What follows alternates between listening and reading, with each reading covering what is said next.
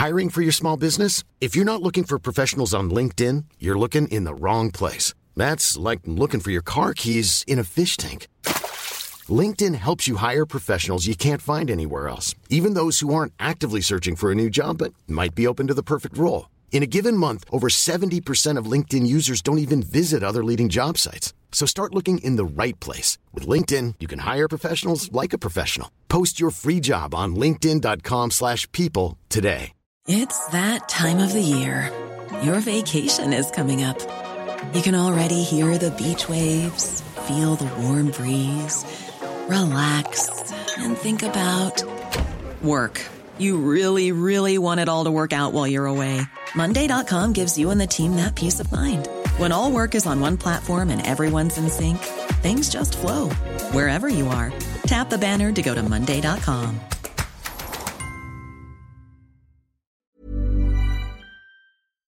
Bonjour, c'est Jules Lavie pour Code Source, le podcast d'actualité du Parisien.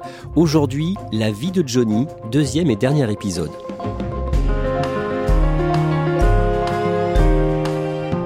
Johnny Hallyday est mort il y a 5 ans, le 5 décembre 2017. Mais le chanteur est encore dans l'actualité avec une exposition qui lui est consacrée à Bruxelles et dont le Parisien a parlé le 19 décembre. Code Source avait déjà raconté la guerre familiale autour de son héritage, mais cette fois, nous avons voulu retracer sa vie, son parcours, pour essayer de comprendre comment Johnny est devenu un mythe. Deuxième et dernier épisode, aujourd'hui on retrouve Emmanuel Marolles, chef du service culture du Parisien.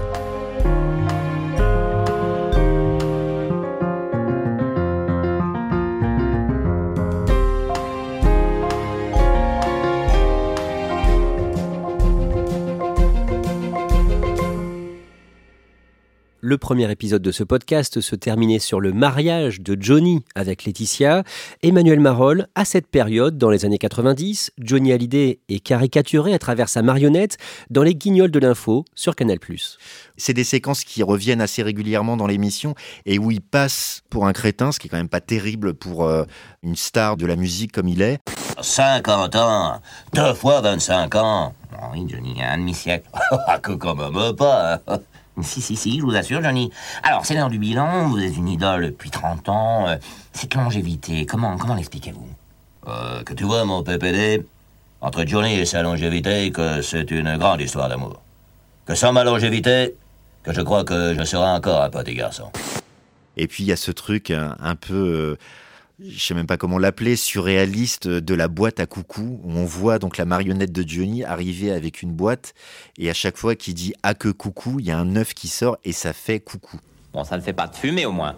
Ah que non, que ça, c'est une boîte à coucou. Ah, que coucou Cette caricature au guignol de l'info correspond à, une période aussi où c'est euh, il y a des hauts et des bas pour Johnny. Les albums sont pas toujours euh, formidables dans les années 90. Il y a un épisode où il propose à euh, 6000 fans d'aller le voir à Las Vegas. Chacun débourse quelque chose comme 7000 francs à l'époque, ce qui est une fortune pour partir en avion, assister à ce concert. En fait, le show est pas terrible, tout le monde est déçu et c'est un bad buzz euh, vraiment pour lui à tel point qu'il va réinviter tous ces gens-là à assister à une répétition sur sa prochaine tournée pour se faire pardonner, entre guillemets. Les gros concerts qu'il fait en France le sauvent.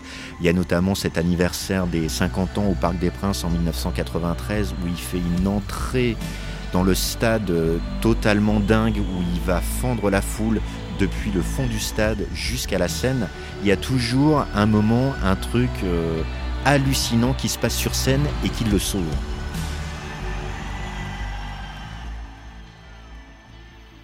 Emmanuel Marolles, en 1998, le 7 janvier, Johnny Hallyday s'exprime longuement dans le journal Le Monde, une interview de deux pages accordée à son ami, l'écrivain Daniel Rondeau, qui vient de signer la biographie du chanteur. Il parle évidemment de sa carrière, de sa musique, de sa vie, mais aussi de ses excès. C'est-à-dire que on le savait plus ou moins, mais là il le dit vraiment. Il dit vraiment qu'il a été euh, dépendant de la drogue, de la cocaïne, de l'alcool. Et il y a quelque chose d'assez touchant dans cette interview, déjà parce qu'un artiste aussi euh, connu et aussi important que lui se confie rarement sur des choses pas toujours glorieuses pour lui. La même année, en septembre 1998, Johnny Hallyday est au Stade de France, à Saint-Denis, près de Paris, là où les Bleus de Zinedine Zidane et Aimé Jacquet viennent d'être sacrés champions du monde de football. Johnny organise une série de trois concerts géants. Et ça commence mal puisque le premier doit être interrompu parce qu'il y a des trompes d'eau qui tombent sur Saint-Denis et la scène est totalement inondée, tout comme toutes les installations électriques. Et il y a cette fameuse séquence de son producteur Jean-Claude Camus qui arrive sur scène et qui dit C'est la mort dans l'âme que nous allons annuler cette représentation de ce soir.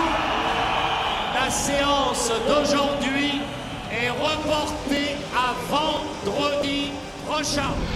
Qui aura lieu quelques jours plus tard.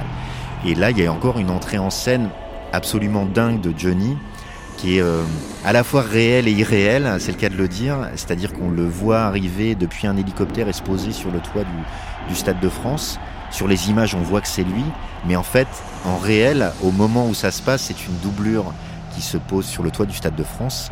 Et les images, par contre, sont bien celles de Johnny qui a enregistré cette séquence quelque temps auparavant. Donc euh, voilà, on est à la fois entre la réalité et la fiction, et il arrive quelques secondes plus tard sur scène.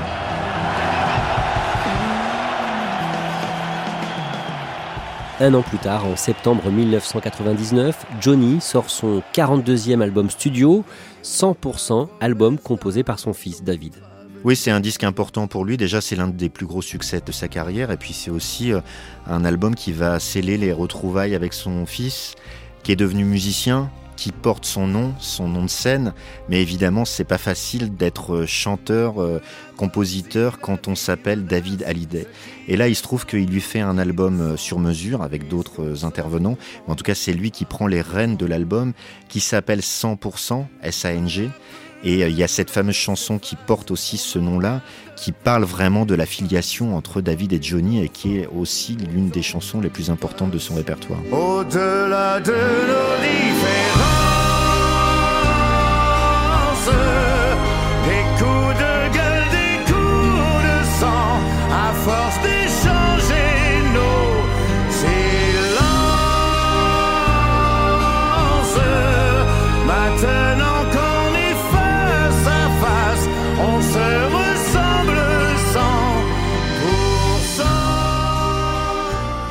Au début de l'année 2006, on apprend qu'à 62 ans, Johnny Hallyday a ouvert une procédure pour obtenir la nationalité belge, nationalité de son père biologique, apparemment pour des raisons fiscales.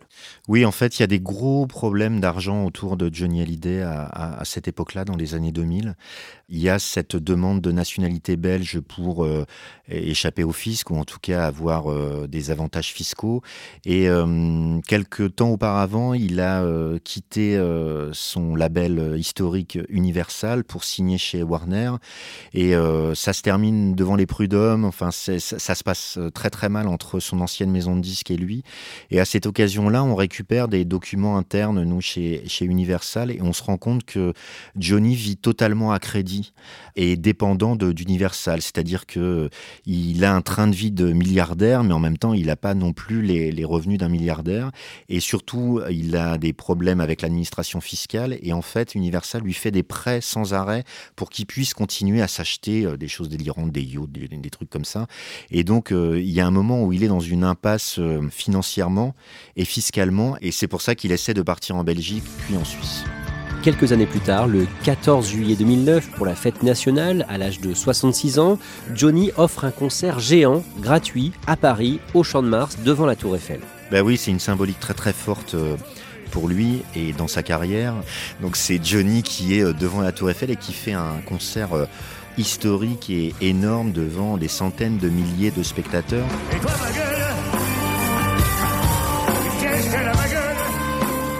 Et c'est aussi euh, ce qui le liait à Jean-Claude Camus à l'époque, son producteur, c'est-à-dire que pour eux, rien n'était impossible. Il y avait toujours des idées totalement délirantes que Camus essayait de rendre possibles. Dans les mois qui suivent, Johnny Hallyday connaît plusieurs graves problèmes de santé. Déjà, Emmanuel Marolle, dans une interview au mois de septembre, il révèle avoir été soigné pour un cancer. Au détour d'une interview au Canada, il dit comme ça, de manière presque entre parenthèses, j'ai eu un petit cancer et j'ai été soigné comme ça très très rapidement. Donc on apprend à cette occasion-là qu'il a eu euh, un cancer du côlon qui a effectivement été pris à temps et qu'a priori tout va bien.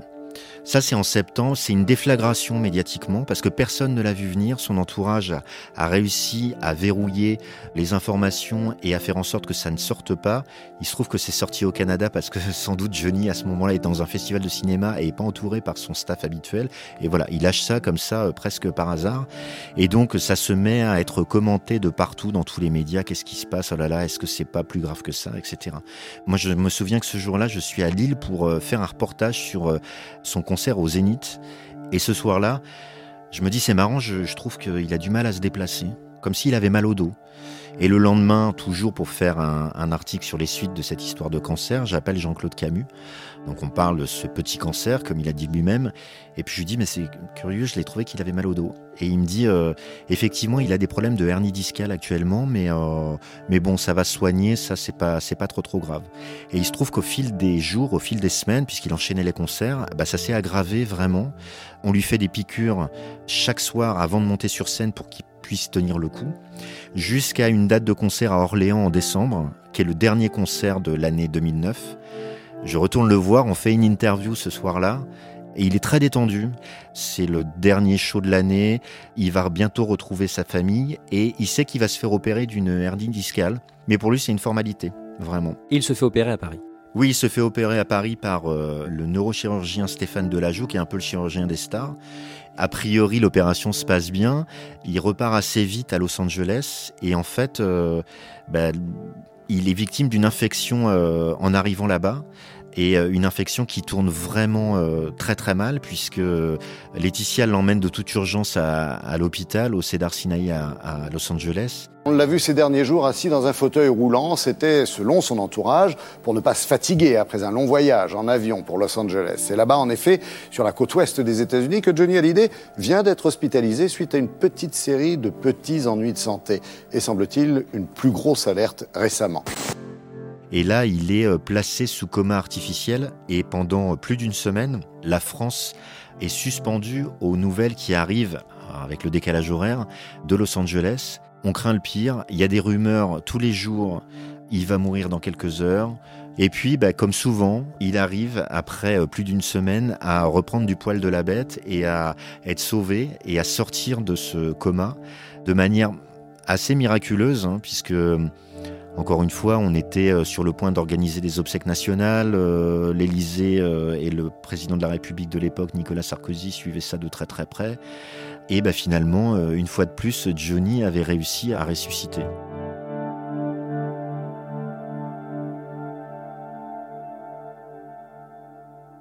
Emmanuel Marolles, en 2011, un jour de mars, vous recevez au Parisien, qui était à ce moment-là à Saint-Ouen, en Seine-Saint-Denis, près de Paris, Johnny pour un face au lecteur, une interview menée par un panel de nos lecteurs. Ils sont comment avec lui face au mythe? C'est un panel qui est composé de gens évidemment qui connaissent Johnny, mais qui sont pas spécialement des fans inconditionnels. Et donc ils ont beaucoup de curiosité pour lui. Il a traversé justement cette période de 2009-2010 un petit peu compliquée. Il y a eu beaucoup de changements dans sa vie artistique. Il a changé d'entourage, de producteur, d'attaché de presse. Il travaille avec des nouvelles personnes, avec Mathieu Chédid, etc. Enfin, on sent qu'il y a eu un avant et un après euh, le coma de 2009. Et en fait, il lui pose les questions de manière extrêmement libre il rebondit sur ce qu'il peut dire, ce qui n'est pas toujours le cas dans les faces aux lecteurs, parce que parfois les lecteurs sont un peu scolaires et posent leurs questions et, passent à la question suivante, mais vont pas euh, aller chercher plus loin, vont pas demander une explication, etc. Et là, au contraire, ils y vont. Ils lui demandent des choses, ils rajoutent des questions, ils lui, ils posent des questions sur ses rapports avec David, qui sont un peu compliqués à l'époque, euh, sur Laura qui est un peu en perdition, qui est dans la drogue, qui a, des problèmes psychiatriques. Euh, et Johnny parle de tout ça, et, et, moi je suis observateur, parce que souvent dans cet exercice-là, on laisse évidemment parler les lecteurs avec la personnalité, et je suis assez sidéré de voir les échanges qu'il y a entre les lecteurs et Johnny. Et Johnny, il est naturel?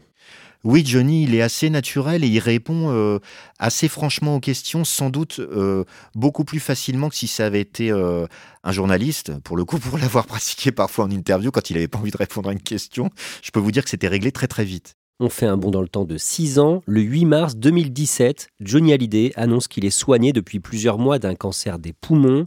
Mais le 10 juin, à Lille, il monte sur scène avec ses grands amis, Jacques Dutronc et Eddie Mitchell, pour la première date de la tournée Les Vieilles Canailles. Oui, alors ça, c'est une idée absolument géniale d'un producteur qui s'appelle Valérie Zetoun, qui a voulu un peu reconstituer le, le, Rat Pack euh, à l'américaine, c'est-à-dire le, trio euh, Dean Martin, Frank Sinatra et Sammy Davis Jr. Et là, c'est euh, Johnny Hallyday, Eddie Mitchell et Jacques Dutronc, les potes du Square de la Trinité quand ils étaient ados et quand ils commençaient la musique.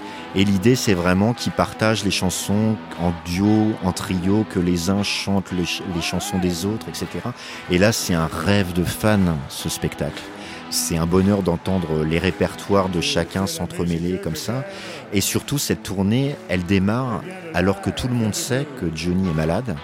Alors lui, il répète, notamment pendant la conférence de présentation de la tournée à la scène musicale, je me souviens qu'il ne voulait pas parler de la maladie. Il y a eu une première question de l'animatrice de la conférence de presse, comment allez-vous? Il a répondu, je vais bien, je me soigne, euh, tout le monde sait que j'ai un cancer, mais ça va, et la preuve, je suis là et je démarre la tournée.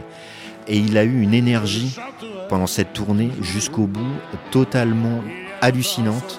Il y avait quasiment un hôpital derrière la scène qui pouvait le soigner. Il prenait de l'oxygène parfois quand il quittait la scène pendant le concert. Il y a eu euh, certains concerts qu'il a fait, notamment les derniers, où il était mais épuisé. Et pourtant, il y avait toujours cette voix bluffante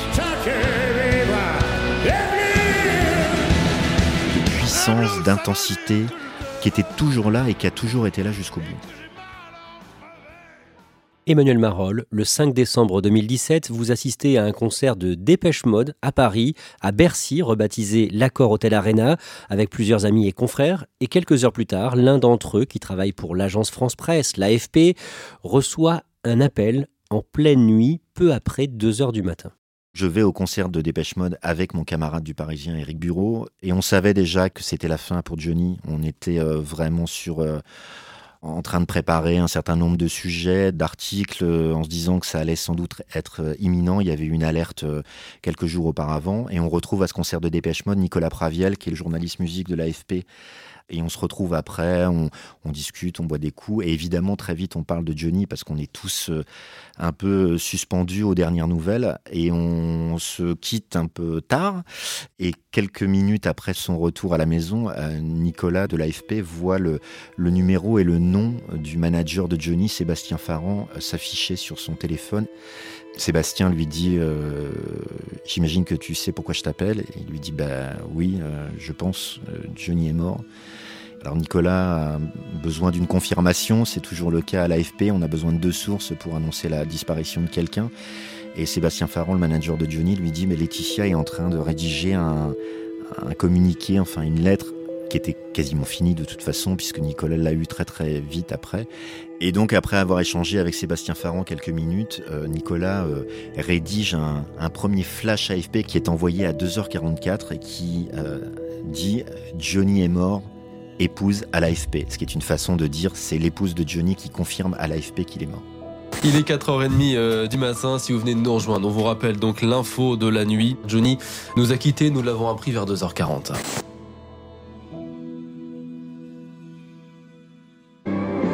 Un cortège digne d'un chef d'État. L'avenue des Champs-Élysées comme vous ne l'avez jamais vu. D'un côté les centaines de milliers de fans de Johnny, de l'autre ce cortège funéraire aux allures rock'n'roll.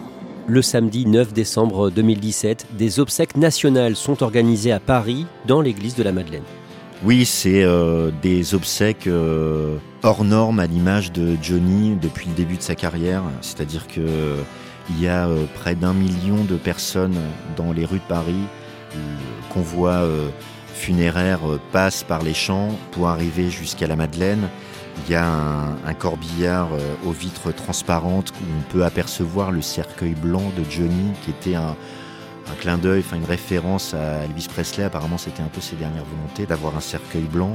Il y a 700 euh, bikers en moto qui suivent le corbillard. Il y a euh, le président de la République, Emmanuel Macron, qui va prononcer un, un éloge funèbre sur le parvis de la Madeleine. Et puis à l'intérieur, c'est une cérémonie euh, très émouvante où il y a des textes qui sont lus par euh, Marion Cotillard, par Carole Bouquet, par Patrick Bruel, par Lynn Renault évidemment, la marraine artistique de Johnny, par Jean Reno qui était un de ses grands amis. Et puis il y a aussi de la musique avec euh, quatre guitaristes emblématiques des dernières années de la carrière de Johnny, à savoir Mathieu Chédid, M, Yarol Poupeau, qui l'a accompagné euh, sur toutes les dernières tournées, tout comme Robin Le Mesurier, qui a été un guitariste de Johnny pendant des années et des années sur scène, et puis Maxime Nucci, alias Yodelis, qui est euh, le dernier euh, compositeur des derniers albums de Johnny. On l'a vu en vous écoutant, Johnny a eu une carrière en dents il a aussi par moments été moqué. Pourquoi est-ce qu'il a autant touché les gens? Pourquoi il est devenu mythique comme ça? Bah, il est devenu mythique déjà parce qu'il est arrivé à un moment où il y avait tout à inventer, c'est-à-dire que le rock en France n'existait pas. Après, il y a la personnalité de ce garçon qui est un homme du peuple. C'est quelqu'un qui s'est fait un peu tout seul. Donc ça, ça a toujours touché les gens. Et puis, il y a le côté euh, phénix, euh, la façon dont il a pu parfois sombrer, se relever, avoir une vie personnelle très compliquée. Et puis il y a aussi le, charisme qu'il pouvait avoir sur scène, c'est-à-dire que je me souviens que la première fois que j'ai vu à Bercy, j'avais l'impression qu'il chantait dans mon salon. Parce qu'il avait une telle puissance vocale, une telle présence, une telle énergie, que là, la salle me paraissait toute petite. Et même quand il était euh, mourant euh, au moment de la tournée des vieilles canailles, où on se demandait comment il allait pouvoir monter sur scène, bah, il arrivait à donner quelque chose d'extrêmement puissant qui était totalement sidérant.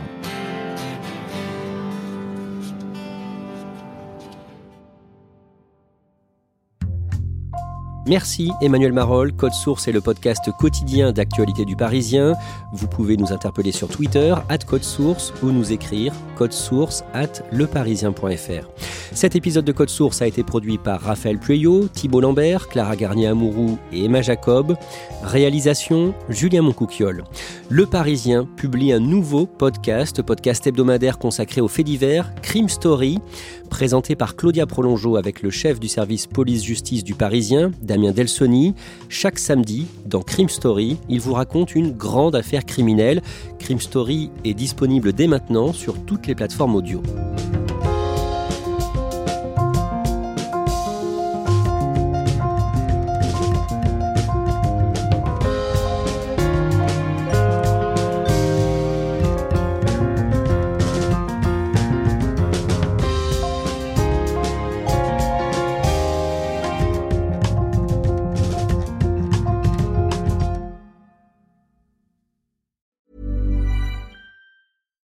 Deserves the best, and there's no better place to shop for Mother's Day than Whole Foods Market. They're your destination for unbeatable savings, from premium gifts to show-stopping flowers and irresistible desserts. Start by saving 33% with Prime on all body care and candles. Then get a 15-stem bunch of tulips for just $9.99 each with Prime. Round out Mom's menu with festive rosé, irresistible berry chantilly cake, and more special treats. Come celebrate Mother's Day at Whole Foods Market.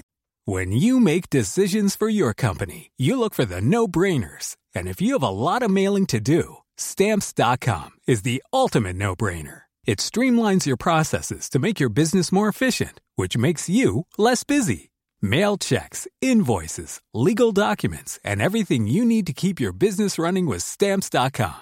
Seamlessly connect with every major marketplace and shopping cart Schedule package pickups and see your cheapest and fastest shipping options from different carriers with rates up to 89% off USPS and UPS rates. And with the stamps.com mobile app, you can take care of mailing and shipping wherever you are. Make the same no-brainer decision as over 1 million other businesses with stamps.com. Sign up with code program for a 4-week trial plus free postage and a free digital scale. No long-term commitments or contracts. That's stamps.com.